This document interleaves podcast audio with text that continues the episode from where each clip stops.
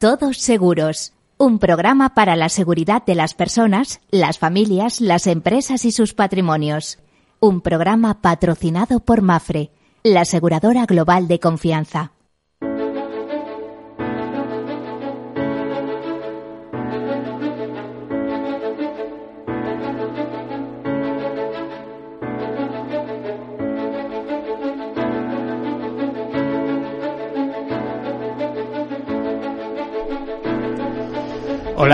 Mediodía, bienvenidos. Esto es Todos Seguros. Yo soy Miguel Benito.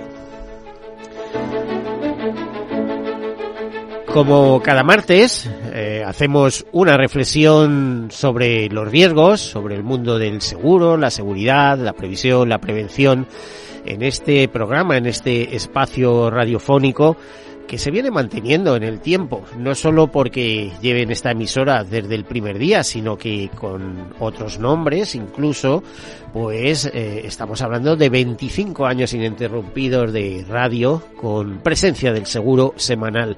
Un hito que, mm, si les digo que es único en Europa, en América y mundial, créanselo, yo he investigado y hasta ahora no hay nada eh, ni con esa prolongación ni con esa frecuencia. Bueno, pues esto viene un poco vocacional, el hecho de que comenzara a los 14 años en el mundo del seguro y que además eh, sea un segunda generación, pues una segunda generación en el mundo del seguro. Mi padre también pasó 50 años, empezando porque eh, comenzó trabajando en la agrupación de propietarios de fincas rústicas de España y vio nació Mafre muy jovencito y a partir de ahí eh, se inició una carrera en el mundo del seguro eh, que le llevó hasta su jubilación. de hecho, su nombre figura en, en el libro Así se hizo Mafre. Bueno, pues les comentaba eh, intentamos llevar eh, temas eh, de seguros, de seguridad, de previsión y prevención muy interesante en este programa, además multipremiado. Dicho esto, eh, lo que hacemos todas las semanas. Esta es una semana muy especial. Hoy, por ejemplo, pues estamos en el Día Mundial de la Radio. Es un día especial de por sí, este 13 de marzo. Ya saben que eh, este eh, Día Internacional o Mundial de la Radio, como quieran, se produjo a partir de, de una petición precisamente de España y se eligió este día porque fue el día que se puso en marcha Radio ONU.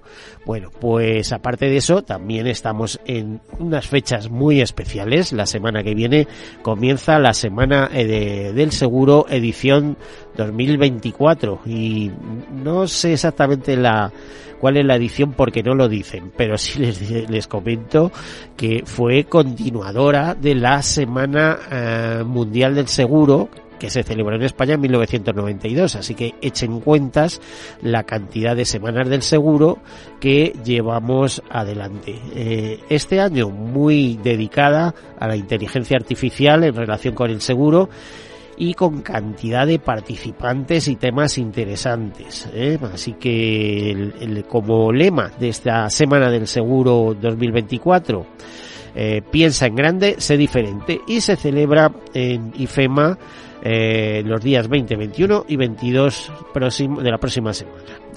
Dicho esto, pues llamarles a la reflexión, como todas las semanas, en ese proceso de gestión de riesgos que comienza por la identificación y siempre digo que a veces nos tienen que ayudar a identificar los riesgos, riesgos personales, familiares, empresariales, institucionales. Continuamos por el análisis, seguimos por la cuantificación, la financiación y la toma de decisiones, un proceso que nos lleva a asumir los riesgos en su totalidad en una especie de, proceso de autoseguro o bien eh, una cuestión que siempre digo que es muy inteligente, lo transferimos al mercado. Si transferimos al mercado, quiere decir que por un precio estipulado o prima, pues somos capaces de garantizarnos indemnizaciones y servicios por cuantías muy importantes y servicios también de calidad. Cuantías muy importantes hasta el importe de eh, eh, fijado en esa póliza de capital o bien eh, conocido también por otro nombre como es suma asegurada. Bueno, pues todo Todo eso es el mundo del seguro, es una opción inteligente porque eh, por un precio conocido, ya les digo, somos capaces de transferir al mercado eh, pues eh, indemnización, eh, nuestras responsabilidades y eh, tener eh, indemnizaciones y servicios a nuestro a nuestro favor. Desde luego la gente inteligente se asegura. Hablando de seguros, comenzamos ya con las notas de actualidad. Decirles que según Prima, que es una eh, es, eh, eh, es un portal que se dedica a, la comercialización de seguros de automóviles. Bueno, pues según Prima Steinsurte dice que solo un 47,3% de los conductores españoles conoce con exactitud los detalles de su seguro de coche. Entre eh, ustedes y yo les diré que no me extraña porque es dificilísimo saber qué es lo que tienes hasta las últimas consecuencias, no solo porque se refleje en las condiciones particulares, sino que las condiciones generales me da la impresión que no se las lee nadie. Y a partir de esas condiciones generales, además, se dicen para lo que no esté específicamente explicitado aquí, eh, la referencia a la ley bueno, quien se lee la ley de seguros, es decir, hay que ser un auténtico experto. Así que más o menos tenemos una ligera idea de lo que aseguramos, pero en su totalidad es muy complicado. Nos dice en su nota que cualquier conductor está obligado a contratar un seguro de coche. Ahora bien, cuando realizamos una contratación, ¿somos realmente conscientes de lo que esto incluye? Pues Prima Seguros, Insurtech, que actúa como agencia de seguros especializada en el sector de la automoción, ha llevado a cabo una encuesta junto con Nielsen para conocer el porcentaje de usuarios que afirma comprender con exactitud los aspectos que están incluidos en el seguro de su coche. Y esta encuesta revela, como les decía, que el 47,3% de los encuestados conoce a la perfección lo que su seguro incluye, pues considera que están informados sobre las situaciones o circunstancias específicas que no están cubiertas por el seguro, así como los límites de la cobertura máxima, son aspectos fundamentales que pueden ayudar a evitar imprevisto. Pero el 52,7% no conoce los detalles de su póliza, bien porque solo tiene un conocimiento general, bien porque desconoce por completo qué se incluye se habla de falta de comprensión y transparencia y se habla de la necesidad de que las personas estén más informadas sobre lo que contratan.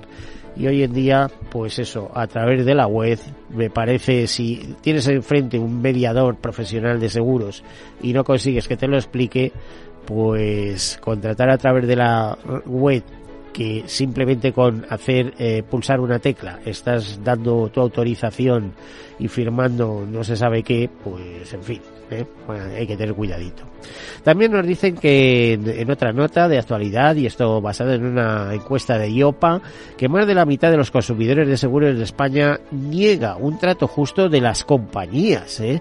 Eh, en este caso ya les digo que es una encuesta de IOPA, de la Autoridad Europea de Seguros y Pensiones, que ha testado entre los consumidores de seguros y pensiones cuál es el, grado de confianza en el trato justo eh, en su relación con las entidades. En el caso de España, algo más de un tercio de las personas encuestadas confirma encontrar esta confianza en las aseguradoras, pero un 46% manifiesta estar en desacuerdo con ese trato justo y un 12% va más y se muestra abiertamente contrario a dicha confianza. Y fíjense que el seguro al final es un contrato de confianza. La consideración de que los consumidores tienen con otras entidades implicadas en la venta es todavía inferior. En particular, un 22% de los españoles manifiesta estar totalmente en desacuerdo con el trato justo de su banco en relación con los seguros y planes de pensiones. En fin, en esta cuestión, eh, los españoles están por debajo de la media de la Unión Europea. Más noticias. Los grandes grupos aseguradores impulsan un fuerte crecimiento de primas en el seguro de vida en 2023, según el ranking de ICEA eh, de estas primas. Eh, se reflejan crecimientos por encima de la media del mercado en seis de los diez primeros grupos por primas facturadas. Entre estos, pues esta figura especialmente destacado Vida Caixa, que lidera la clasificación y aumenta los ingresos en el ramo en un 47% respecto al ejercicio anterior. Eh, también destaca Zurich, segundo grupo en cuanto a captación de ahorro, con un incremento que casi triplica la media. También han tenido incrementos importantes por encima de la media del mercado de seguros Mafre, Santa Lucía, Ibercaja y BBVA Seguros. Eh, más noticias. Eh, es una noticia de expectativas porque nos dicen, ¿son los créditos de carbón el próximo mercado de seguros multimillonario? Pues nos dicen que el mercado de los seguros de créditos de carbono podría alcanzar un volumen anual de primas brutas suscritas de mil millones de dólares de aquí a 2030, según un informe de Oswald Partners y Kita, que eh, dice que el papel de este tipo de seguros, a medida que la comunidad mundial intensifica sus esfuerzos de descarbonización en un intento de combatir el cambio climático, podría impulsar los seguros. El, el volumen podría incluso llegar a los 10.000, 30.000 millones de dólares en 2050. El informe aborda los retos que deben superarse para que los seguros de carbono se conviertan en el próximo ciber y refleja el optimismo, el optimismo de brokers internacionales importantes como Aon, Howden, Mars o de aseguradoras como AXA XL, TFF, Chaucer Fidelis, que auguran muy buenas perspectivas de crecimiento, que creen que es más una cuestión de cuándo y creen también que el mercado experimentará eh, un crecimiento explosivo. A todo esto, pues en un informe de AON se nos dice que el déficit de protección aseguradora frente a catástrofes, en este caso a nivel mundial, alcanza el 69% en 2023. Es decir, hay mm, unas pérdidas muy potentes por catástrofes, eh, pero eh, eh, resulta que asegurados pues están apenas el 30% de los daños que se producen. Nos dice literalmente la nota, las pérdidas aseguradas por catástrofes naturales durante el pasado año a nivel mundial se situaron eh, un 31% por encima de la media del siglo XXI, superando los 100.000 millones de dólares por cuarto año consecutivo. los, los seguros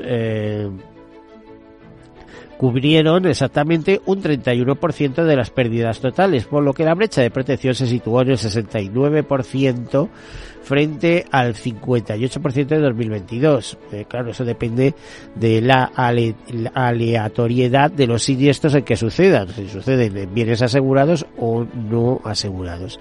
Además, el número de siniestros naturales de grandes pérdidas alcanzó niveles récord en 2023, con 66 siniestros de pérdidas económicas por valor de más de mil millones de dólares y 37 siniestros de pérdidas aseguradas eh, por valor de dicha cifra. 95.000 personas perdieron la vida en todo el mundo a causa de riesgos naturales en 2023, la cifra más alta desde 2010 debido sobre todo a terremotos y olas de calor. Bueno, eh, más notas, dicen los seguros de vida recuperan los eh, 330.000 ahorradores en 2023. Eh, según Insurance Europe, ya saben, la patronal de patronales eh, europeas, eh, las aseguradoras esperan, expresan serias preocupaciones sobre los planes fiscales de la Unión Europea. En este caso, Insuran Europe ha compartido sus puntos de vista sobre la propuesta de la Comisión Europea para negocios en Europa, marco para la fiscalidad sobre la renta. Y dice que si bien la industria de seguros apoya el objetivo de armonizar las normas tributarias corporativas, plantea serias reservas sobre el actual proyecto de directiva. La industria está preocupada por la interacción entre el marco europeo propuesto y la legislación existente, en particular la Directiva de la Unión Europea sobre impuestos corporativos mínimos y la Directiva de informes país por país. La industria también señala que la relación entre BEFID y las NIF 17 y 9 ya implementadas no es claro, eh, no es clara y debe abordarse antes de que se adopte el proyecto de directiva. Además, el sector asegurador le preocupa el nivel de flexibilidad de los estados miembro a la hora de aplicar ajustes adicionales posteriores a la asignación en ámbitos no abordados por el marco común. Insurance Europe pide que se pongan límites a los posibles ajustes nacionales para lograr el objetivo de un marco simplificado y europeo para la fiscalidad de las empresas. Más notas, uno de cada cuatro trabajadores afirma emplear ya herramientas de inteligencia artificial. Crece el número de mediadores españoles que operan en Europa, en concreto 493 a 26 de diciembre pasado. Nos hablan de 150 agentes exclusivos, 25 agentes vinculados, 33 corredores de seguros, 257 corredores de seguros, la anterior cifra de 33 corredores de reaseguros y 257 corredores de seguros, corrijo, eh, y aclaro, operadores banca seguros exclusivos 2 y operadores eh, de banca de seguros vinculados 26. Otras cosas, DKV lanza la tercera edición del programa DKV Impacta que impulsa la innovación social en el sector de la salud, ofrece formación y acompañamiento a 10 proyectos y 15.000 euros de financiación a los 5 seleccionados finales. Una iniciativa desarrollada con el apoyo de Impact Hub Barcelona, que busca startups y entidades del tercer sector con proyectos de innovación social en salud hasta el 22 de marzo. Mutuactivo lanza Mutua Fondo 2027, 2 eh, FI con la rentabilidad estimada de entre un 3,75% y un 4,25% o 4,25% TAE. El fondo invertirá principalmente en activos de renta fija privada y eh, podrá invertir hasta un 40% en deuda subordinada. Presenta un horizonte temporal de algo más de tres años y medio, pues su vencimiento se producirá el 17 de diciembre de 2027. Solunión eh, analiza el desarrollo económico de China y las relaciones comerciales con España en el año del dragón ya saben, el dragón de madera. Nos dice que las importaciones de China del sector agroalimentario registran una caída significativa eh, 6% en el segmento de carne de cerdo, por ejemplo, así como en el sector de aceite, donde pasa a convertirse en el país con mayor descenso porcentual de consumo registrado.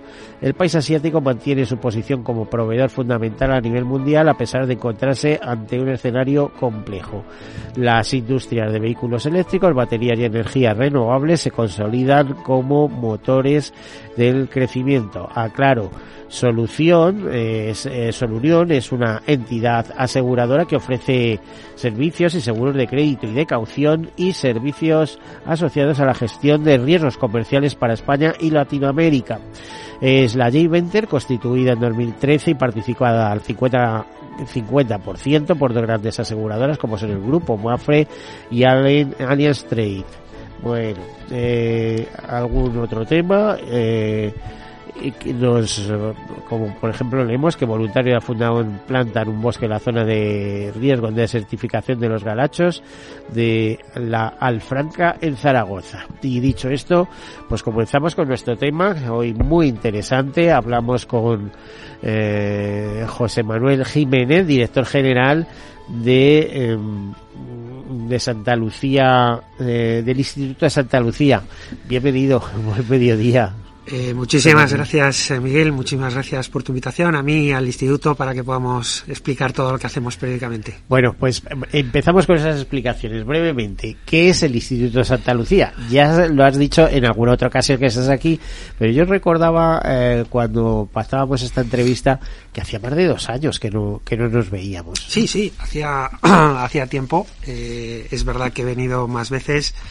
Eh, y, hemos intentado trasladar qué es el instituto y qué es lo que hacemos. El Instituto Santa Lucía es una plataforma de investigación y debate eh, del grupo Santa Lucía, eh, centrada en intentar trasladar a la sociedad el debate de la sostenibilidad de las pensiones, educación financiera, mundo senior, etcétera. Y nuestra piedra angular es nuestro foro de expertos, que está, está representado por diferentes personalidades del mundo académico y de la economía, y que intentamos debatir sobre diferentes temas y trasladar a la sociedad una visión específica. Y yo creo que esto lo hacéis muy bien porque a los periodistas nos bombardeáis a notas constantemente, ¿no? pues sí, intentamos, intentamos debatir de diferentes temas, intentamos trasladar eh, a la sociedad periódicamente eh, pues eh, en qué en qué, qué, qué deberíamos tener en cuenta para mejorar eh, en diferentes aspectos. Sostenibilidad de las pensiones, eh, educación financiera, mundo senior. Bueno, yo creo que esto de la sostenibilidad ya se ha tirado la toalla y han dicho, bueno, esto de, sostenerla con las aportaciones exclusivas de seguridad social, muy complicado. De hecho, yo leía que de cada cuatro pensiones una ya se está pagando mediante impuestos y cosas de esas, que no, eh, es decir, con, con, con, otros recursos, para entendernos, porque hay una clara insuficiencia eh, en este sistema de reparto que, lo que eh, se recauda sea para pensiones. Y además es un desequilibrio que todos sabemos que, que, se va a incrementar. Y de ahí una serie de sugerencias que venir realizando. ¿no?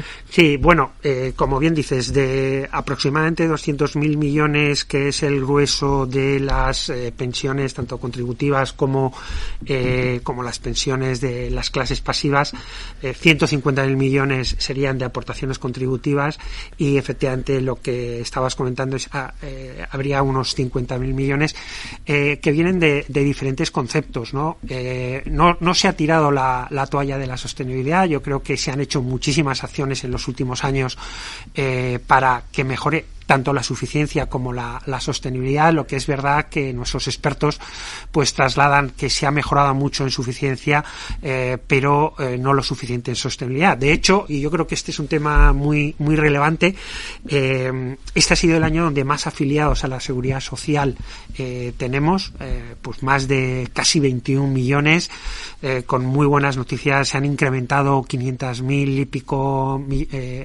asociados y, eh, y aún así vamos a tener un déficit eh, de aproximadamente 10.000 millones y otros casi 30.000 millones que va a tener que aportar eh, la seguridad social para eh, complementar el 100%. Hay que aclarar siempre, porque esto no se suele decir, que los jubilados también aportan, porque pagan impuestos, ¿eh? O sea, es decir, que, que lo que te quitan del IRPF también es significativo, eso es, sí, sí, eh, también siguen aportando para el IRPF, correcto. bueno, sí, sí. hoy está en todos los periódicos un tema que de, de FEDEA, que, que se está haciendo presente de un estudio, pero que vosotros ya recogís hace unos días. Eh, hay un tema, tenemos que irnos a publicidad, así que vamos a hacer una pausa y entramos en esa temática. Hasta ahora. Muy bien.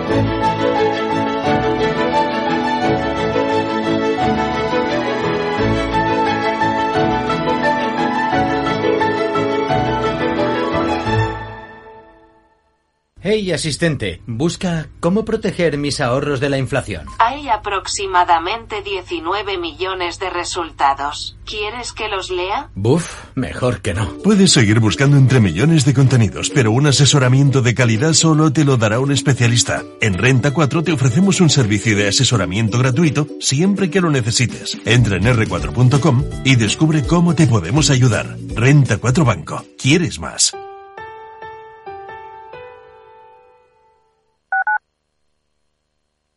Capital Radio, Madrid, 103.2 FM.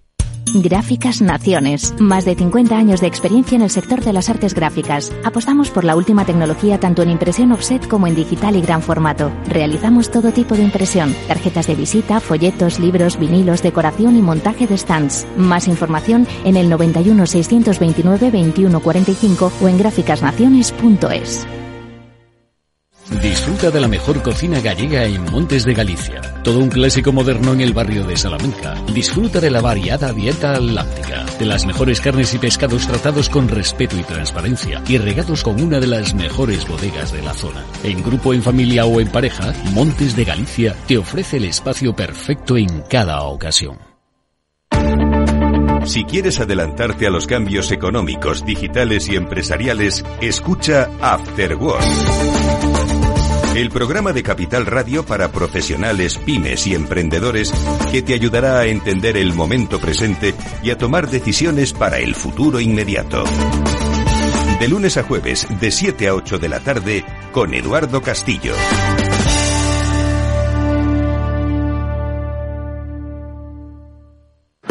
Si te gusta el pádel, en Capital Radio tenemos tu espacio.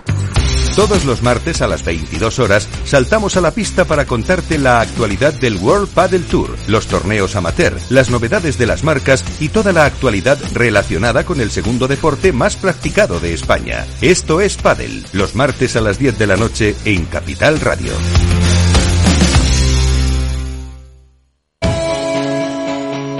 Para profesionales en edad de crecer, Capital Radio.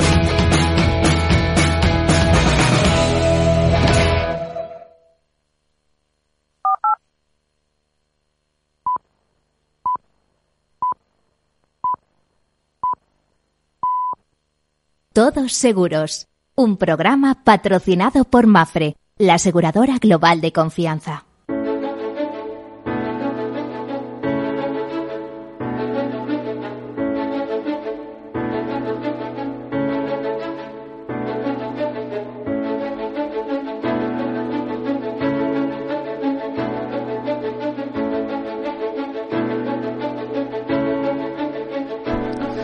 Pues aquí continuamos con compañía de José Manuel Jiménez, director general del Instituto de Santa Lucía.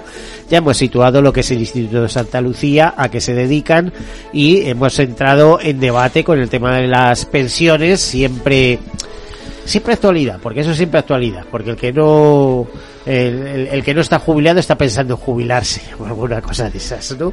Eh, en que llegará y además muchos tienen miedo de que eh, no llegarán a cobrar las pensiones o que la pensión sea insuficiente eh, para poder financiar esa etapa de la vida que por cierto es eh, cada vez más larga en nuestro país afortunadamente España Japón eh, Singapur, eh, Hong Kong, compartimos las tasas de longevidad más importantes del mundo. Eh, importante, creo que las mujeres, si no son las primeras del mundo de longevidad, poco les falta, ¿no, José Manuel? Sí, sí, sí. Obviamente somos de los países más longevos y yo creo que a veces se enfoca como eh, solo la- los puntos negativos, que, pero hay que enfocarlo también desde ese punto positivo. Vivimos más y, y más saludablemente cada vez, ¿no? Eh, y eso es también en buena parte pues eh, dieta mediterránea pero también no sé cómo te diría el, estilo de vida eh, el, el- el sol la alegría y un sistema sanitario eh, que hasta ahora ha respondido aunque tenga sus muestres sus, sus costuras no en muchas ocasiones pero Eso es, un, un estado del bienestar que se ha construido a lo largo de los últimos años que, que tenemos que mantener. Eh, llámese sanidad, llámese eh, dependencia, llámese pensiones. Y para mantenerlo hay que buscar sobre todo la sostenibilidad, ¿no? ¿Cómo, cómo podemos, dentro de unos retos que tenemos, que, que entre ellos está el envejecimiento, cómo podemos eh, hacer eh, un estado del bienestar sostenible en el futuro? A ver, tú que estás eh, todo el día en ese foro de reflexión que es tu, tu propia la propia empresa que diriges en este Instituto de Santa Lucía, ¿crees que habrá pensiones y que se- la- las pensiones serán suficientes o tendrán una suficiencia económica para abordar el reto de la prolongación de la vida en el futuro? ¿Cómo lo ves? Porque ya sabes que los jóvenes están muy desesperanzados. Dicen, vete a saber si habrá pensiones. Yo, a ver, me pongo en la posición que siempre tenía, por ejemplo, Pilar González de Frutos, presidenta de UNESPA. Eh, pensiones va a haber. Lo que no sabemos es si serán suficientes o no. Qué cuantía. ¿Qué opinas? Bueno, yo creo que has nombrado además a un personaje muy relevante en nuestro sector y coincido plenamente con ella. Yo creo que tenemos que trasladar y transmitir eh, mensaje de optimismo, eh, sobre todo a nuestros jóvenes. Van a tener pensiones. Lo que sí que es cierto es que nos vamos a tener que replantear esa sostenibilidad. Ha habido, hemos tenido una legislatura con muchísimas eh, reformas, unas reformas eh, que sobre todo se han basado, es cierto que se han basado en mejorar la suficiencia, en buscar nuevos ingresos, pero aún así eh, no está la sostenibilidad a largo plazo Garantizada. no está garantizada. Entonces tenemos que seguir repensando, repensando cosas y, y tenemos que seguir viendo cómo podemos adaptar, cómo podemos hacer o cambios estructurales, cómo podemos adaptar, por ejemplo, eh, la edad de jubilación a la esperanza de vida o eh, el tema que tú comentabas, el informe que acaba de sacar el subdirector de FEDEA y un catedrático de economía de la Que universidad. por cierto, no sé si uno o los dos están en el Instituto de Santa Lucía. ¿no? Bueno, eh, Nacho Conde Ruiz, que es subdirector de FEDEA y es catedrático de Economía de la Universidad Complutense Madrileña, es nuestro presidente del foro de expertos, y Sergi Jiménez, que también eh, trabaja en este informe, mm, no es, eh, no, no forma parte, pero oh, sí que muy próximamente va a colaborar en, en algún informe. Por eso, fíjate, es que yo eh, leí una, un comunicado vuestro hace ya bastantes días, y es que, eh, como aquel que dice, desde otra fuente, pero además Sí. os basabais en eso, en, en, en esa, eh, en ese trabajo realizado por FEDEA. Con esa misma fuente, hoy está en todos los periódicos, con la fuente de FEDEA, no de Instituto Santa Lucía. Bueno, hay que resaltar que inicialmente eh, el informe eh, se desarrolló un informe muy completo por parte de un catedrático de, de Jesús Laera, un catedrático de, de Derecho del Trabajo, y Nacho Conde Ruiz, acerca de la jubilación flexible y compatible. Nosotros ahondamos también y, y intentamos lanzar un decálogo eh, con, sobre esa base, y ahora tanto Nacho como Sergi sobre esas bases también, pues intentan sobre todo trasladar aportaciones al debate sobre políticas públicas, intentar hacer reflexiones. Y, y obviamente eh, coincidimos. Y fíjate, eh, curiosamente yo creo que es importante también que hace poco el Ministerio eh, de Seguridad Social trasladaba que uno de los puntos donde tiene que avanzar en esta legislatura es en, en ver cómo se puede evolucionar la jubilación parcial y cómo se puede avanzar en esos temas. Con lo cual yo creo que eh, todos vamos bastante alineados eh, en ese sentido, ¿no? Yo te diría, hace, no sé, casi 30 años, en unas jornadas que hubo en San Sebastián, eh, en, en- en- me parece que es el, el Hotel María Cristina, ¿no? De Eh, San claro, Sebastián. sí, sí. Bueno, pues allí, del CAPA, que es el, el, el equivalente al ICEA español, ¿no? Ya se hablaba de los pilares de la jubilación y cómo había que descubrir o poner en valor eh, un cuarto pilar, eh, o sea, decir, pues ya sabes que el primero es el público, el segundo es el de la empresa, el tercero es el privado, que era la prolongación del trabajo, ¿no? Pero voluntario, o sea, muy en línea con lo que decías, es decir, la idea no es nueva, pero es que eh, está volviendo a resurgir, es decir, eh, continúen trabajando, pero eh, aquí se está sugiriendo, en Estados Unidos, por ejemplo, creo que ya es generalizado. De hecho, ves a gente en los aeropuertos que son maleteros y tienen setenta y tantos años, etcétera, ¿no?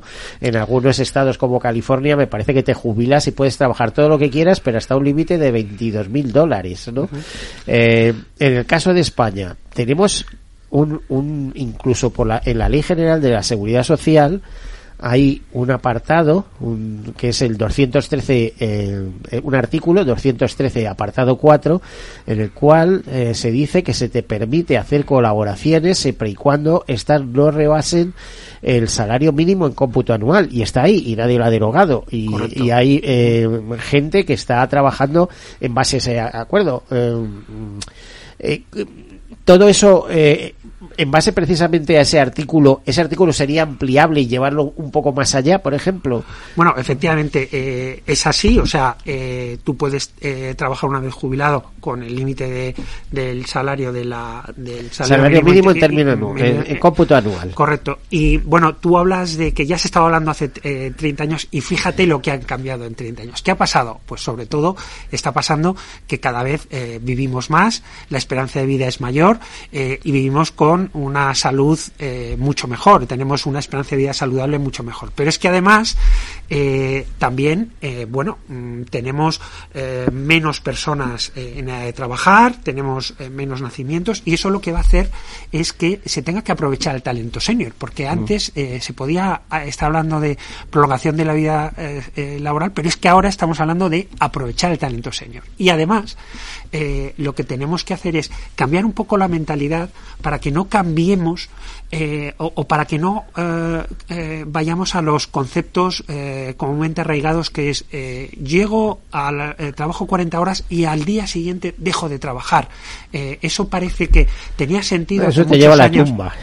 Claro, te, te- te y queda- teni- te quedas sin rumbo. y tenía, podía tener mucho sentido, incluso jurídicamente hace años, cuando se pensaba que cuando llegabas a cierta edad ya no tenías la salud suficiente. Las cosas han cambiado y tenemos que buscar, y yo creo que lo que traslada el informe, que tiene muchísimo sentido, es eh, ser más flexibles y buscar nuevas fórmulas. Eh, y no quiere decir que no tengamos fórmulas, ¿eh? porque tenemos la jubilación activa, la parcial, la flexible. pero ninguna acaba de funcionar porque todas tienen una serie de limitaciones. Hay que buscar algo mucho más sencillo y un tema muy importante que yo creo que traslada este informe es eh, buscar la compatibilidad del 100% por, eh, con, con, la, con el, las pensiones, ¿no? Porque si yo ya he cumplido mis condiciones para cobrar una pensión, pues, oiga, págame usted esa pensión y adicionalmente deme todas las opciones para poder trabajar. Eh, bueno, yo estoy absolutamente de acuerdo en esa, en esa línea. Ahora, eh, los, los políticos tienen que tomar el reto. Dice, oye, a ver cómo se hace esto. Más considerando eh, que la mitad de las pensiones de jubilación, no hablo de todas, las pensiones de jubilación deben estar alrededor de los 7 millones, de las 10 y pico millones de pensiones que hay, eh, no rebasan los mil, mil euros de, ingresos. Eh, dime qué haces hoy en día con mil euros, ¿eh? Vete, coge 50 euros y métete en un supermercado a hacer la compra a la semana a ver qué, qué, eres capaz de comprar, ¿no? Claro. Entonces, por, por eso te digo que a lo mejor esas personas sí tienen capacidad de de, poder trabajar de alguna manera, pagando su IRPF y, y lo que haga falta, ¿no? Pues eh, va a ser un bien y además eh, imagino que es, economía productiva, todo se mueve, ¿no? Efectivamente, primero es aprovechar eh, el talento eh, de, de, un eh, de un segmento senior que cada vez eh, bueno es muy competente y, y, tenemos una de las tasas más bajas dentro de Europa de, de, porcentaje de, de, personas ocupación ¿no? de, personas mayores bueno la, la, una de las tasas más bajas de ocupación de mayores correcto con lo cual ahí tenemos mucho desarrollo desarrollo por, por realizar después esto va a ser bueno lo que tú dices para la para en general para el sistema productivo. y para el sistema de salud. y para el sistema de salud eh, mental seguro. Y, de todos los eh, tipos. Yo hace muchos años hice una entrevista a un mediador de seguros de Granada y siempre me quedé con su frase. Dice, prefiero estar ocupado a preocupado. Y este hombre tenía cerca de 80 años y seguía vendiendo seguros, seguros de decesos. ¿no? prefiero estar ocupado a preocupado. Bueno, si no tienes nada que hacer, eh, si no te levantas de la silla, si no sé qué, al final las enfermedades llegar y, y, la dependencia y todo eso cae sobre el sistema de salud. Y, sobre todo creo que tampoco tenemos que hablar en, desde un punto de vista global, sino que habrá que ver qué tipo de eh, profesiones perdón, pues, pues eh, tienen más riesgos agravados y se tendrán que tratar de, de, otra forma, pero en términos generales yo creo que tenemos que buscar esa flexibilidad eh, para que para que mejore la sostenibilidad en el sistema y sobre todo también bueno se aproveche el, talento senior. ¿Qué, otros estudios habéis hecho así de forma reciente? Porque yo no es este comunicado en concreto, es que llevo viendo eh, montones de comunicados. Eh, vamos, en los últimos eh, 3-4 meses habéis tratado 38 cuestiones. Sí, eh, a ver hemos, hemos lanzado diferentes eh, cuestiones. Hemos hablado, efectivamente, de decálogo sobre la jubilación flexible y compatible, que va en línea de lo que hemos hablado. Eh, hemos sacado un, una, una, un informe muy interesante de una de nuestros miembros del foro de expertos, se llama José Farros, que tiene un libro también eh, muy referente que es que habla sobre el, aburrimiento y, un, y ponemos sobre la mesa el problema de la soledad de los mayores.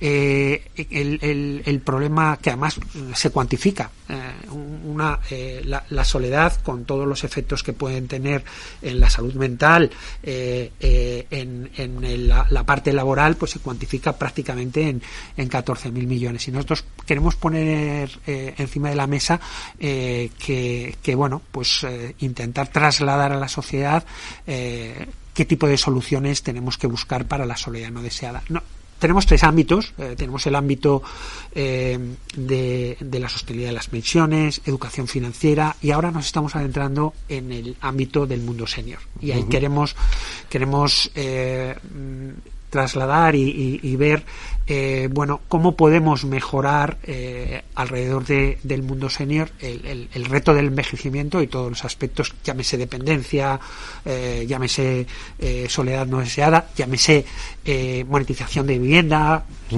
Pues te estás metiendo en un buen berenjenal, ¿no? Como aquel que dice, pero todo esto son tendencias eh, absolutas. Y además, de alguna manera, con estos estudios marcáis tendencia también. Fíjate que de repente la salud mental, eh, pues eh, se está poniendo a un primer nivel y se está viendo que no hay recursos, ¿no? Eh, esto está en todos los periódicos. Eh, vemos la, que las citas, por ejemplo, en el sistema público, pues se prolongan y se prolongan. Yo, me parece que era ayer o hace un par de días, eh, no, no, solo por las, los mayores, sino que ya el, el, caso de una mujer que decía, pero ¿cómo, cómo me van a dar tres meses para mi hija, eh, para una cita, para un psiquiatra con mi hija que eh, ha intentado suicidarse ayer y que lo va a volver a intentar? Si no, es decir, esto es urgente, ¿no?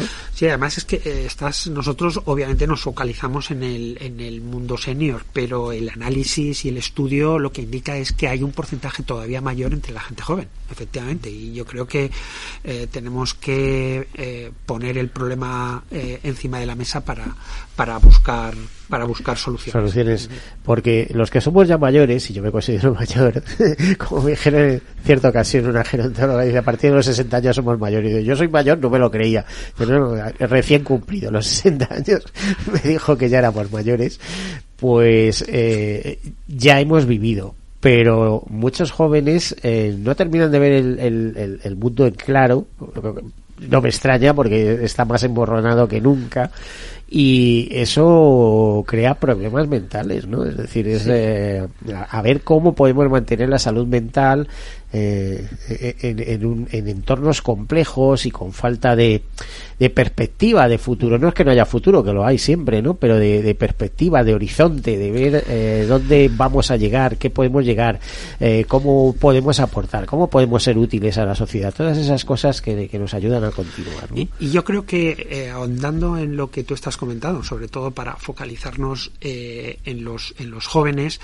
Eh, eh, tenemos que, eh, y es cierto que tenemos encima de la mesa un reto, el del envejecimiento de la población, que eh, la IREF hace muy poquito tiempo, pues valoraba todo el efecto de incremento del gasto público, eh, tanto en pensiones como en dependencia, como en sanidad, pero no nos tenemos que olvidar eh, que, que, tenemos que, eh, que mejorar las, las condiciones de, de, de, vida de, de, nuestros jóvenes para que realmente tengamos una, una sociedad equilibrada. Yo creo que quizás ahí nos estamos, tenemos, estamos está un poquito desequilibrado. hace un año uh, el incremento uh, de, las pensiones del 8,3 eran prácticamente 18.000 millones de, de, euros, ¿no? Eso es eh, dinero que va de una forma acumulada a, a, un sector de la población y que se deja deja de ir a otros sectores. Sí, me parece que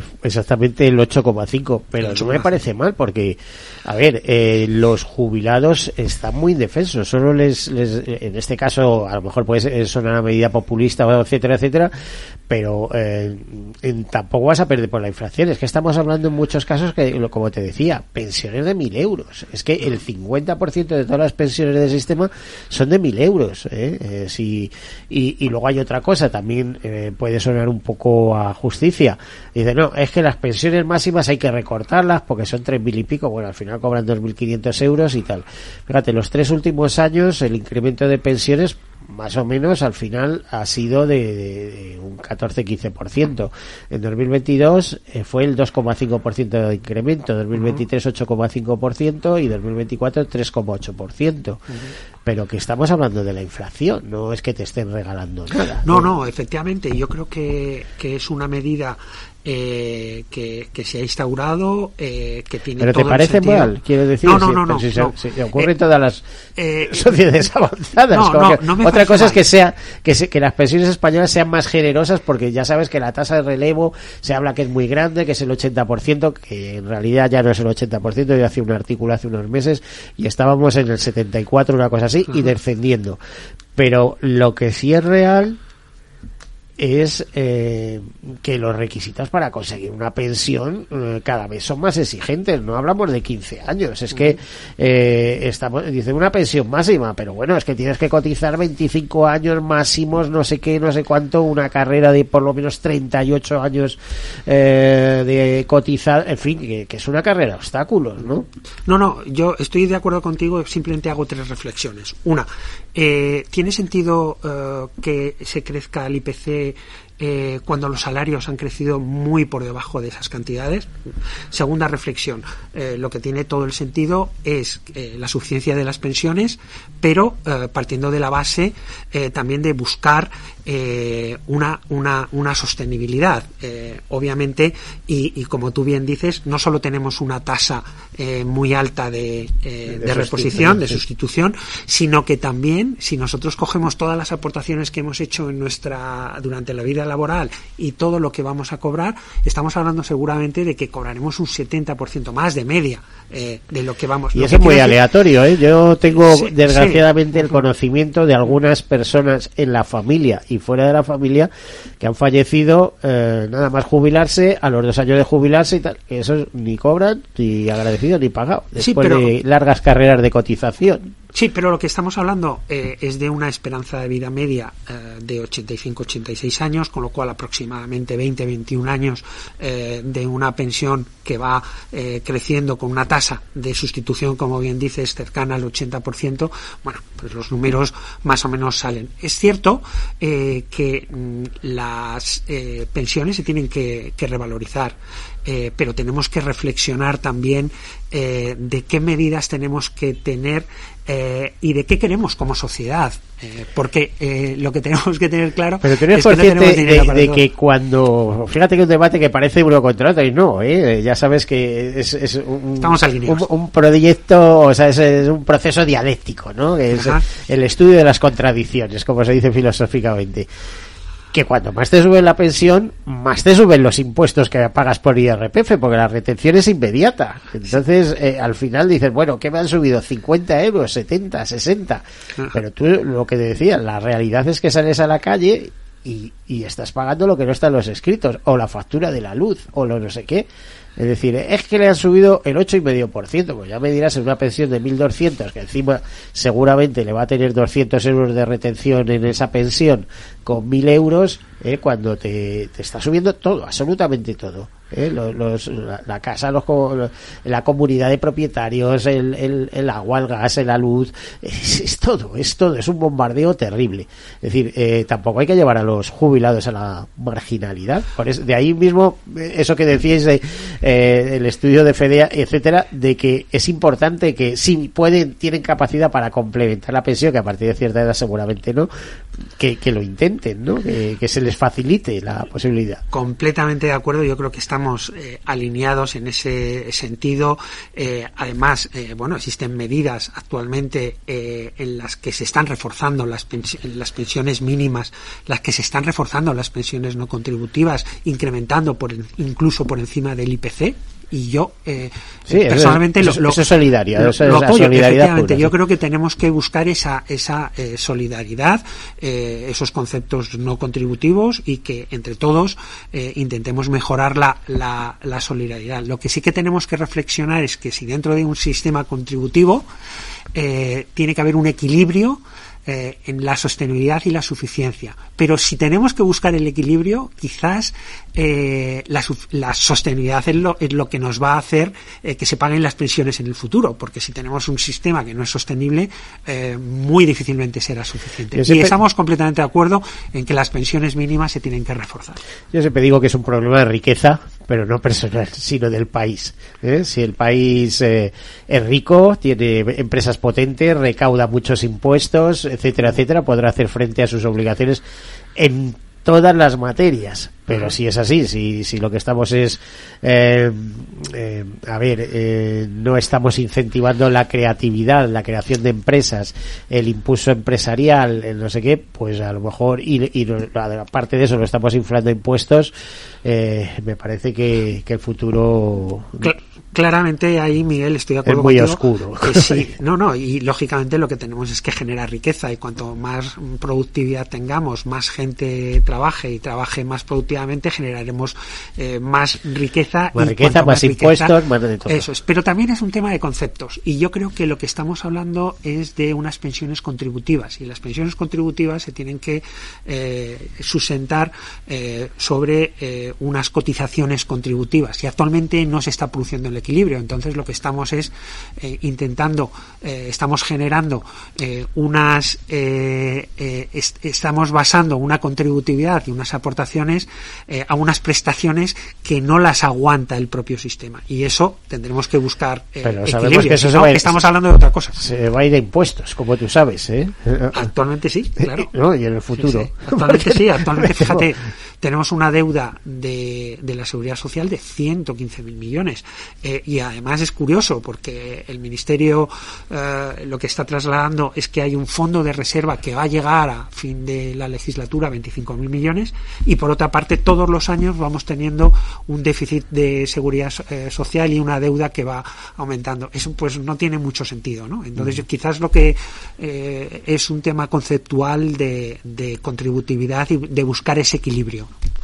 Pues fíjate, me quedo desgraciadamente con las ganas de seguir hablando, pero es que se nos ha ido el tiempo. ¿eh? José Manuel Jiménez, director general del Instituto de Santa Lucía. Espero que podamos continuar este debate en otro momento. Muchísimas gracias por estar aquí con nosotros. Muchísimas gracias a vosotros. A todos ustedes, pues eh, tenemos que despedirnos en este Día Mundial de la Radio y con este interesantísimo debate sobre las pensiones, eh, la su, su suficiencia, eh, su complementación, etcétera, etcétera. Y fíjense que no hemos hablado de fondos de pensiones en absoluto, ¿no? Eh, una última reflexión de, de tres segundos, José Manuel. Eh, bueno, eh, en primer lugar, muy rápido, eh, hay que trabajar por la sostenibilidad y por la suficiencia. Pues ahí queda dicho, José Manuel Martínez. Muchísimas gracias, director general del Instituto Santa Lucía. A todos ustedes, pues como siempre, desearles una feliz semana. Ya saben que mañana tenemos San Valentín, eh, que la semana siguiente comienza la semana del seguro, una cita ineludible para los la gente del mundo asegurador, de la industria aseguradora, y solo nos queda desearles lo de siempre. Sean seguros. Hasta luego.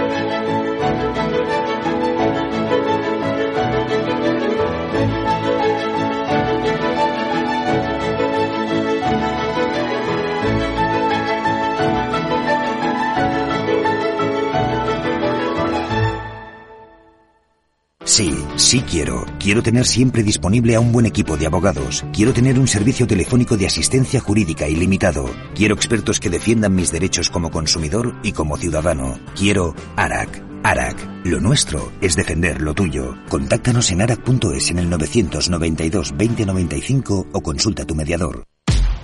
Al mal tiempo, mala helada. El cambio climático lo ha cambiado todo y los riesgos son más y más imprevistos, como las lluvias, las heladas o el pedrisco. Por eso necesitas un buen seguro agrario que garantice tu tranquilidad. Y ahora es el momento de contratar tu seguro de frutales. Agroseguro. Trabaja sobre seguro. Ya no estamos en la era de la información, estamos en la era de la gestión de los datos y de la inteligencia artificial. El tratamiento inteligente de estos datos proporciona un valor enorme a las empresas en sus procesos de negocio. En Piper Lab ayudamos a nuestros clientes a tomar decisiones de negocio basadas en datos. Escúchanos todos los lunes en el espacio de Big Data de Capital, la Bolsa y la Vida. ¿Qué es ir más allá? Con Arval podrás llegar donde te propongas de la forma más sostenible y darle a tu empresa todas las soluciones de movilidad que necesite, asesorando con las mejores opciones de movilidad para las distintas necesidades de tu flota, con vehículos electrificados, bicicletas, coche compartido. Arval, la transición energética arranca aquí. Más información en arval.es. Capital Radio, Madrid, 103.2 FM. Gráficas Naciones. Más de 50 años de experiencia en el sector de las artes gráficas. Apostamos por la última tecnología tanto en impresión offset como en digital y gran formato. Realizamos todo tipo de impresión. Tarjetas de visita, folletos, libros, vinilos, decoración y montaje de stands. Más información en el 91 629 2145 o en gráficasnaciones.es. Disfruta de la mejor cocina gallega en Montes de Galicia. Todo un clásico moderno en el barrio de Salamanca. Disfruta de la variada dieta láctica, de las mejores carnes y pescados tratados con respeto y transparencia y regados con una de las mejores bodegas de la zona. En grupo, en familia o en pareja, Montes de Galicia te ofrece el espacio perfecto en cada ocasión. Si quieres estabilidad en el empleo, poder conciliar tu vida laboral y asegurarte una pensión para cuando te jubiles, debes escuchar Empleo Público. Todo lo relativo a las oposiciones, convocatorias, consejos para preparar las pruebas y la opinión de expertos de las administraciones públicas y de la formación. Los miércoles a la una y media de la tarde en Capital Radio tienes una cita con Empleo Público, con José Joaquín Flechoso. Las redes sociales, el uso de pantallas, los delitos cibernéticos, todo ello ligado a la adolescencia y la juventud. Nos preocupan nuestros hijos y su exposición a la tecnología, y por eso tienen un espacio en nuestras Familias Enredadas, con Pilar Rodríguez los martes en el balance. Aquí, en Capital Radio. Capital Radio. Siente los mercados.